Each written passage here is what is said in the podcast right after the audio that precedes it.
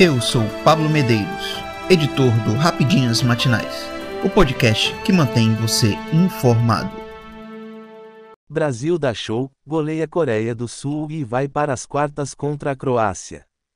A seleção brasileira não tomou conhecimento da Coreia do Sul e aplicou uma sonora goleada por 4 a 1 nesta segunda-feira, 5, no estádio 974, pelas oitavas de final da Copa do Mundo 2022. Ao contrário das três últimas partidas, quando passou em branco no primeiro tempo, o Brasil construiu o resultado bem cedo e não deu a menor chance para os sul-coreanos. Apenas nos 45 minutos iniciais, Vinícius Júnior, Neymar, Richarlison e Lucas Paquetá balançaram as redes dos asiáticos. Na etapa final, a amarelinha ainda criou outras oportunidades com Rafinha, mas tirou o pé e acabou levando um golaço de Paik Seung-ho. Com o resultado, a equipe verde e amarela se classifica para as quartas de final e segue viva em busca do hexacampeonato. O adversário da próxima fase será a Croácia, responsável por eliminar o Japão nos pênaltis. O jogo está marcado para esta sexta-feira, 9, às 12 horas de Brasília, no estádio Cidade da Educação. O Brasil tratou de encaminhar a classificação muito cedo. Com apenas seis minutos de bola rolando, Rafinha partiu para cima da marcação, levou para a linha de fundo e cruzou rasteiro para Vinícius Júnior. Demonstrando frieza, o atacante bateu no alto, sem chances de defesa para Kim Seung-gil. Pressionada, a seleção sul-coreana não conseguiu encaixar a marcação e ainda facilitou a vida da Canarinho. Ao tentar afastar a bola dentro da área, Ung-woo Yang chutou o pé de Richarlison, cometendo penalidade aos 12 minutos. Em sua tradicional batida, Neymar apenas deslocou o goleiro e rolou para o fundo da rede. Sem outra alternativa, os asiáticos se lançaram ao ataque e chegaram a assustar com Huang Richan, com uma bomba de fora da área, Alisson precisou espalmar para evitar um golaço. Apesar do susto, a amarelinha continuou tomando conta da partida e ampliou com um lindo gol coletivo ainda aos 28 minutos. Em troca de passes de Casemiro, Marquinhos e Thiago Silva, o centroavante Richarlison recebeu dentro da área e só cumprimentou para as redes. Na comemoração, até Tite fez a dança do pombo. Sete minutos depois, Lucas Paquetá transformou a vitória em goleada ao receber bela assistência de Vini Júnior e emendar para as redes. Atordoada, a Coreia do Sul não conseguiu encontrar forças para reagir e desceu para o vestiário, agradecendo, por não sofrer uma derrota com um placar mais elástico. A Coreia do Sul voltou mais ligada e quase descontou no primeiro minuto da etapa complementar. Em cochilo de Marquinhos, Sam ficou com a bola, saiu na frente de Alisson e chutou firme, mas viu o goleiro brasileiro desviar para escanteio. A seleção brasileira, porém, rapidamente contornou a situação, controlando a posse de bola e evitando novas investidas sul-coreanas. Mais do que isso, a amarelinha continuou, batendo, na rival em busca do quinto gol. Muito participativo, Rafinha também tentou deixar sua marca, mas pecou na falta de pontaria e no goleiro Kim Seung-gil. Com a vaga já assegurada, o técnico Tite passou a promover alterações, tirando Éder Militão de campo e colocando Daniel Alves.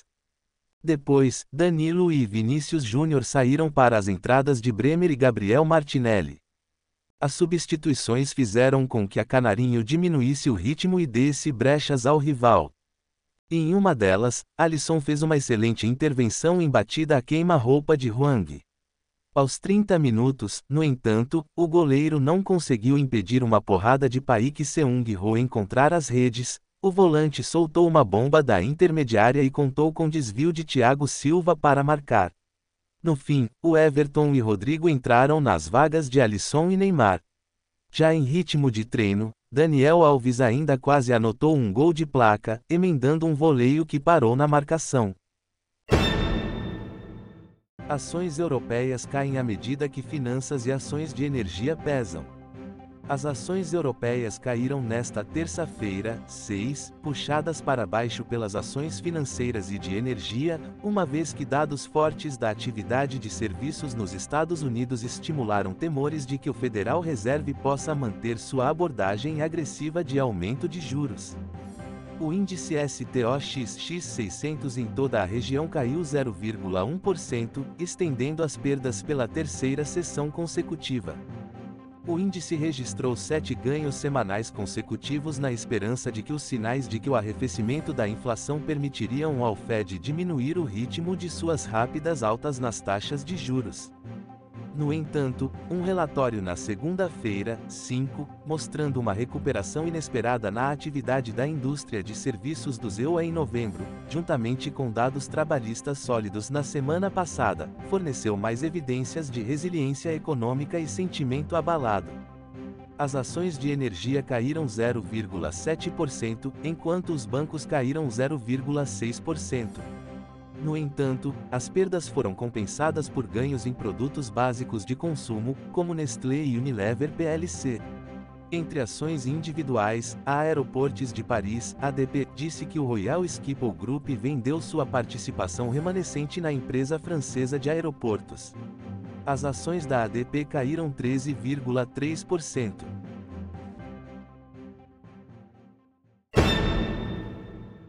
Bia Kicis cobra atuação rígida de Lira contra a censura de parlamentares pelo Judiciário. A deputada federal Bia Kicis, PLDF, e seu colega Júnior Amaral tiveram seus perfis nas redes sociais suspensos na tarde desta segunda-feira, 5. De acordo com o anúncio da própria parlamentar, o bloqueio é resultado de uma decisão judicial a mando do ministro Alexandre de Moraes, do Supremo Tribunal Federal, STF, a qual ela diz não ter acesso. Bia é investigada no inquérito das fake news, que corre em sigilo no Supremo. Além dela e de Amaral, a deputada Carla Zambelli e outras dezenas de empresários, políticos e apoiadores do presidente Jair Bolsonaro, PL, também estão suspensos da plataforma por decisão de Moraes. Também nesta segunda-feira, Zambelli anunciou, por meio de vídeos, que o ministro do STF não autorizou sua volta às redes sociais. Bia Kicis ressaltou que qualquer um pode ser alvo de Alexandre de Moraes, mas mostrou-se surpresa com a decisão. Recebi por meio de alguém das plataformas, que recebeu essa ordem de, em duas horas, bloquear as minhas redes sob pena de 100 milhares de reais a hora, explicou a parlamentar, que acusou o ministro de, não apenas calar um parlamentar, mas violar a essência da profissão, que é falar.